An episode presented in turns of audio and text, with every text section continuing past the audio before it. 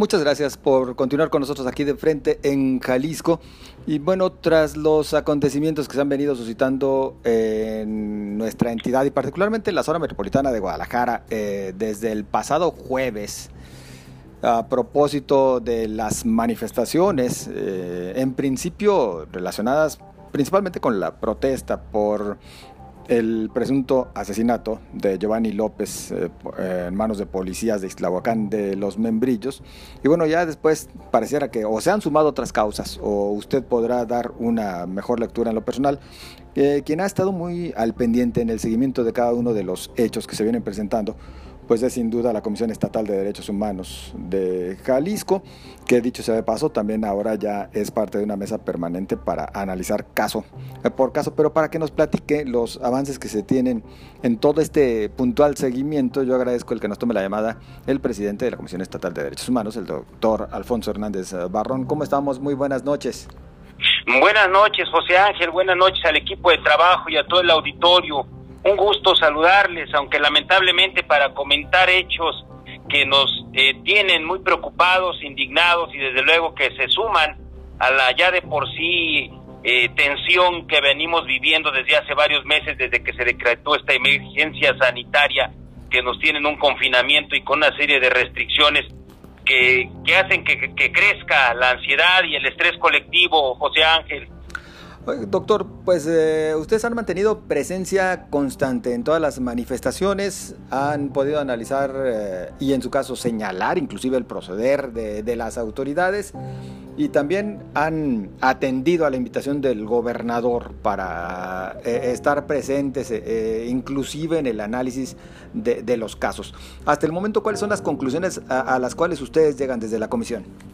Bueno, de entrada te tengo que señalar de forma muy contundente que están acreditadas graves violaciones de derechos humanos en diferentes momentos. La primera que tú ya señalabas, la muerte injusta de Alejandro Giovanni López Ramírez, quien estando en custodia de policías municipales de Iztahuacán pierde la vida. Pero además ya tenemos acceso a una serie de documentos como el parte médico de lesiones, el informe de la policía, los reportes del alcaide, la fatiga, como le llaman a estos tipos de reportes que se, levantan en el ámbito de seguridad municipal, eh, desde luego algunas declaraciones de funcionarios, y nosotros ya tenemos muy claro lo que ocurrió ese 4 de mayo y que desde luego nos lleva a integrar una investigación bajo al menos los siguientes conceptos de violación de derechos humanos. El más importante y más grave, el derecho a la vida, pero también eh, la violación al derecho a la integridad personal, puesto que eh, estamos ante una situación de tortura, de lesiones, también la violación del derecho humano al trato digno, a la legalidad, entre otras. ¿Qué ocurrió el 4 de mayo? Bueno, pues el 4 de mayo eh, Giovanni estaba en el lugar donde vive, que es que vivía es en el fraccionamiento Los Olivos, que aquí si me permites hacer una reflexión, eh, porque esto también nos debe dejar múltiples enseñanzas. Como sabes, eh, José Ángel y nuestros eh, los auditorio que nos está escuchando y viendo, han crecido eh, de forma increíble los fraccionamientos en, las, en los municipios cercanos a la zona metropolitana. Islahuacán, siendo un municipio pequeño eh, y con una dinámica del interior del estado, ahora se enfrenta a una dinámica distinta, puesto que casi la mitad de su población ahora reside en estos nuevos fraccionamientos, donde las personas prácticamente acuden solamente a dormir o desarrollan su vida casi en otros municipios y esto lleva a que el municipio y las autoridades locales se vean rebasadas en la prestación de servicios y esto en materia de seguridad pública no es la excepción. De tal manera que esa detención que provocan los elementos de seguridad pública municipal, pues viene secundada de una serie de situaciones que tienen que ver con unas insuficientes eh, instalaciones de separos municipales, no hay un médico que esté adscrito a los mismos, no hay una disposición total de jueces municipales, esto es decir, solamente hay un juez municipal y obviamente no se cubren todas las guardias, de tal manera que esta debilidad institucional se fue sumando al dejar márgenes a la discrecionalidad que finalmente termina con la muerte de Giovanni, quien ingresó a los separos a las 22 horas con 17 minutos, pero ya presentaba graves eh, afectaciones eh, físicas. El propio alcaide cuando lo recibe eh, destaca en su reporte que venía en, en un estado de salud deficiente, malo.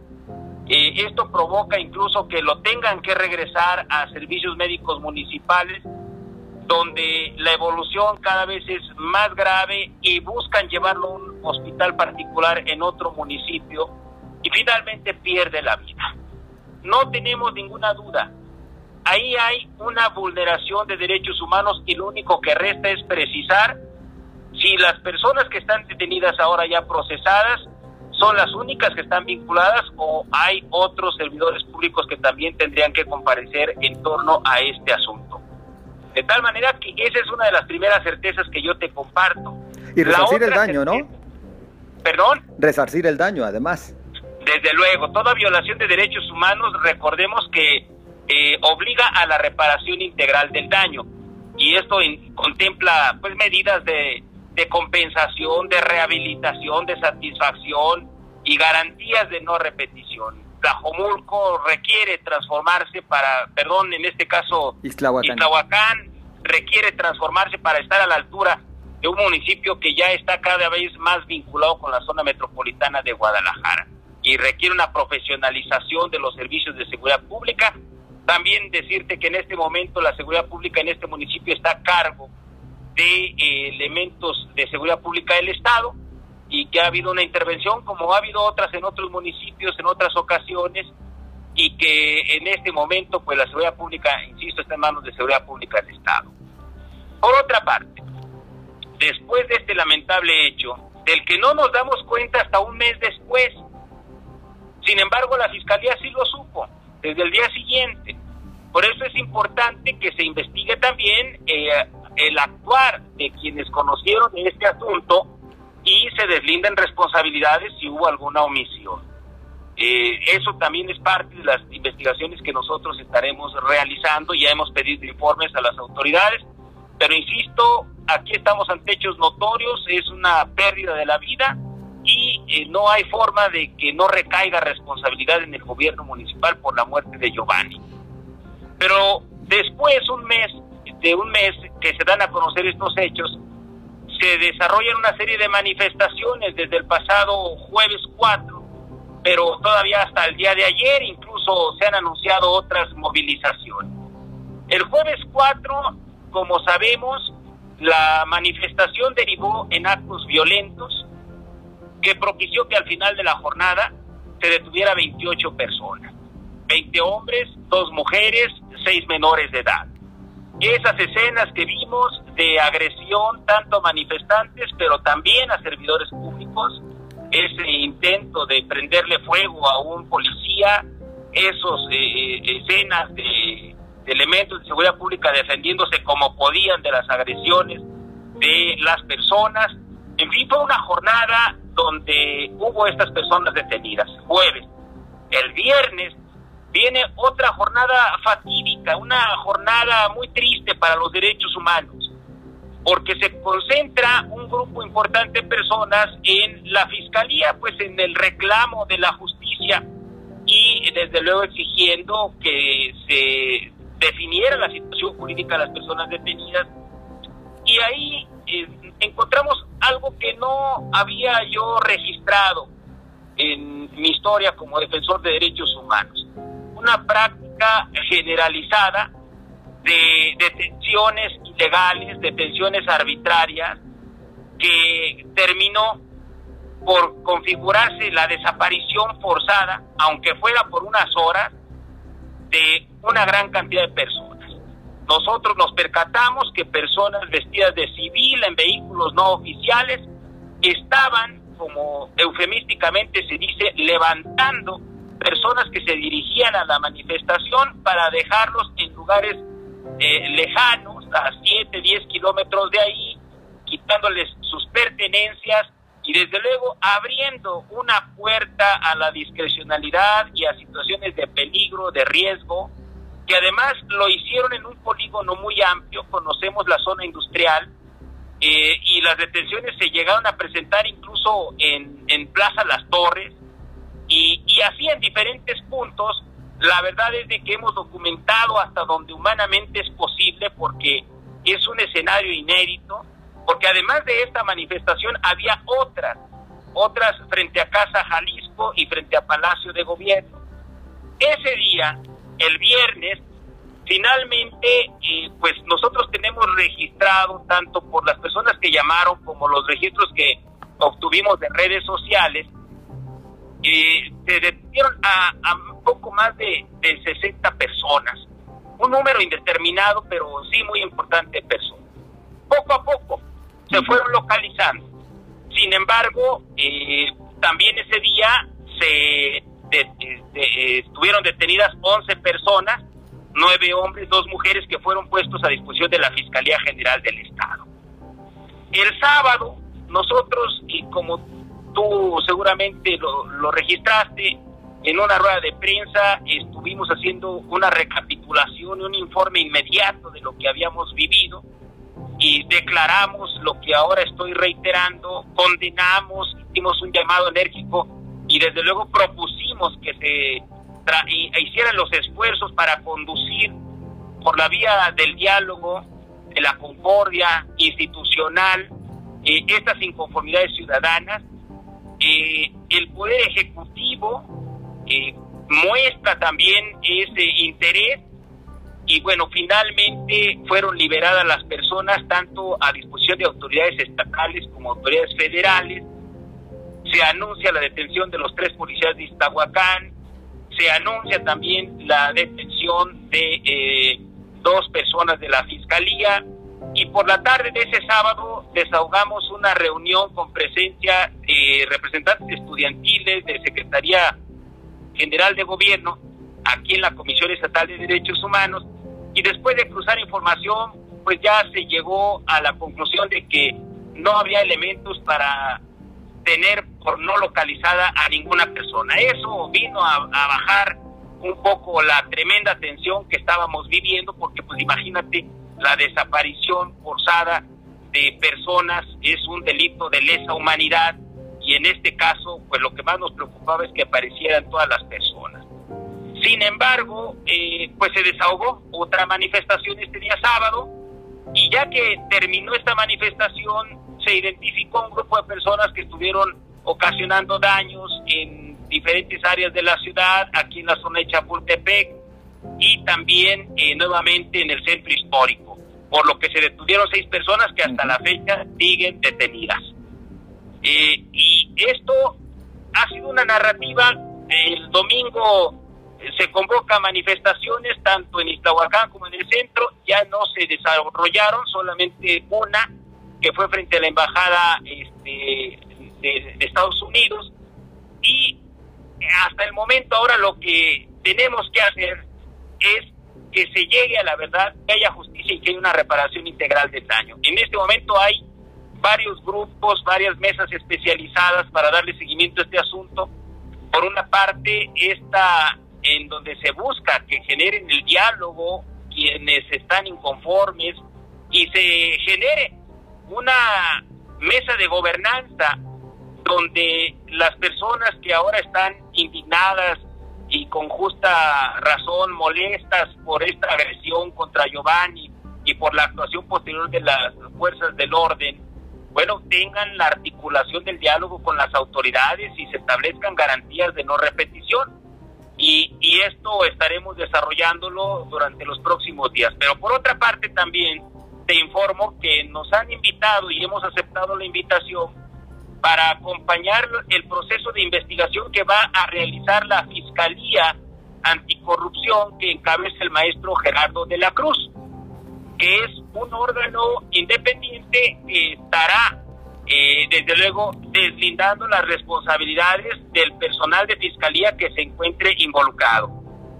Esto acabamos ya de tener la primera reunión, ahora hay una segunda reunión y así será de forma permanente porque urge aclarar el nivel de responsabilidad y determinar qué servidoras y servidores públicos están involucrados. Es decir, hay que dejar muy claro lo que aquí ocurrió y comenzar con este proceso de reparación integral del daño para retomar la confianza en las instituciones sociales. Reparación del daño. Documentos intensos, inéditos. Oye, doctor, reparación del daño que eh, eh, en el caso original o del que emana todo esto, le correspondería al ayuntamiento de Islahuacán. Así es, y de forma subsidiaria lo puede resolver también la Comisión Ejecutiva de Atención a Víctimas. Ah, esa también puede ser la otra vía, exactamente. Así es, ¿no? Y, y en el caso, e, esa reparación integral del daño, medidas de restitución, que en este caso una vida no se puede ya restituir, pero sí debe haber una compensación para las familias que les permitan en la medida de lo posible reencuadrar su proyecto de vida. Claro. Medidas de rehabilitación por las afectaciones físicas, emocionales que tengan, medidas de satisfacción, el acceso a la verdad, a la justicia y las garantías de no repetición que en este caso implican el que se mejore sustancialmente el servicio de seguridad ciudadana en Iztahuacán de los Membrillos. Y la reparación integral del daño en relación con las violaciones de derechos humanos que se ocasionaron en el contexto de las manifestaciones son las mismas y en este caso, por ejemplo, pues se tiene que eh, dar la atención médica, psicológica, porque hay mucha gente que resultó afectada, ahora hay mucha gente que tiene miedo, eh, porque la detención no solamente fue eh, la, la, la, privación de la libertad, hubo amenazas, hubo una serie de prácticas que eh, generó ese temor y además del daño que tuvieron en sus pertenencias y en sus propias personas, hay gente a la que les quitaron que se iba, iban, por ejemplo, en bicicleta rumbo al lugar de los hechos, se las quitaron, hubo otros a los que les quitaron sus teléfonos y, y bueno, no nos queda duda de que fueron elementos del Estado porque algunos se los entregaron ahí mismo en la fiscalía, ¿no? Entonces, debe haber una actuación ejemplar y también eh, el mensaje, si me permite, José Ángel, no estigmatizar a los cuerpos de seguridad pública. También estamos investigando eh, si ellos mismos fueron víctimas de una inadecuada conducción porque yo creo que también a todos nos dolió, nos incomodó verles sin la protección necesaria, sobre todo el día jueves, donde como pudieron tuvieron que resistir los embates, las agresiones. Este caso donde se pretende eh, encender eh, a, una persona eh, y bueno, pues fue por ambos lados una serie de de, excesos que tienen que investigarse. Hay muchos elementos de seguridad pública que hacen bien su trabajo, pero que lamentablemente también en este momento de pandemia eh, hay una tensión que ha incrementado la confrontación con la ciudadanía. Por eso desde un principio que se tomaron estas medidas ante la emergencia sanitaria, la Comisión Estatal de Derechos Humanos ha realizado un llamado para que las medidas se tomen eh, eh, promoviendo la toma de conciencia, la corresponsabilidad, el sentido de autoprotección personal y colectivo de la ciudadanía. Todos sabemos que tenemos que protegernos, pero no se puede eh, eh, convertir esto en un asunto penal, en un asunto de, de, infracciones, sino este, la, la detención de una persona debe ser el último recurso. Doctor Hernández Barrón, le robo dos minutos nada más para preguntarle. Por una parte, eh, todas las personas que habían sido, bueno, notificadas como desaparecidas o, en algún momento simplemente no les encontraban sus familiares porque fueron parte de estos sucesos del viernes, fueron localizadas, ¿verdad? En este momento ya no hay ninguna persona en calidad de no localizada. Eh, se circulaba una lista por ahí de algunas personas y no, no, no están desaparecidas, están detenidas eh, por hechos que ocurrieron el sábado ya por la noche. y, y, ahí están en, eh, en, fiscalía, les está corriendo un término, eh, porque pues hay ahí una imputación y, y no tenemos ya más reportes. Pero esos son casos que diríamos pues se cuecen aparte, ¿no? Digo, ahí sí se tiene, al parecer por parte de las autoridades, pruebas de que fueron quienes justo el sábado, pues eh, llevaron a cabo algunas acciones indebidas, vaya. Desde luego, también esto tiene que quedar muy claro. Debe haber un orden, debe respetarse la legalidad, debe haber seguridad. Si no, esto va a ser una invitación a que cualquier persona eh, atente contra la sociedad. No podemos estar en una sociedad sin orden. Pero para eso existe un marco jurídico. Y esto que hemos visto y que sé que también le molesta a muchas personas, el que se esté provocando violencia, que se esté agrediendo a los policías, el que se estén realizando actos vandálicos, no tiene nada que ver con las justas demandas, las legítimas inconformidades de la ciudadanía por las violaciones, los excesos y el abuso de poder. De tal manera que el llamado, el llamado es precisamente a la sociedad y al gobierno para buscar soluciones integrales que nos permitan superar este tipo de situaciones, tomar decisiones de manera asertiva y que estos hechos generen la oportunidad de un diálogo propositivo que nos permita una nueva relación con la comunidad que está emergiendo en medio de esta crisis, está emergiendo una sociedad demandante del respeto a sus derechos, que debe ser atendida con una lógica ajena al autoritarismo, atenta más bien a los justos reclamos ciudadanos y atendiendo con sensibilidad y respeto a las víctimas que reclaman justicia. Hoy como nunca debemos contribuir con todas nuestras capacidades para desactivar el creciente malestar social. En medio de la pandemia que estamos viviendo, lo menos que necesitamos es que la crisis sanitaria se convierta en una crisis de derechos humanos. Claro. Pues nosotros agradecidos, doctor Alfonso Hernández Barrón, por su intervención, por hacernos este seguimiento claro de cada uno de los momentos que se han vivido en los últimos días. Y bueno, pues también este último llamado con el cual nos debemos quedar, esto no significa que se deba de hacer de lado o dejar de lado las leyes. Las leyes son para cumplirse y no tenemos que buscar algún pretexto para simplemente también irnos eh, por la libre.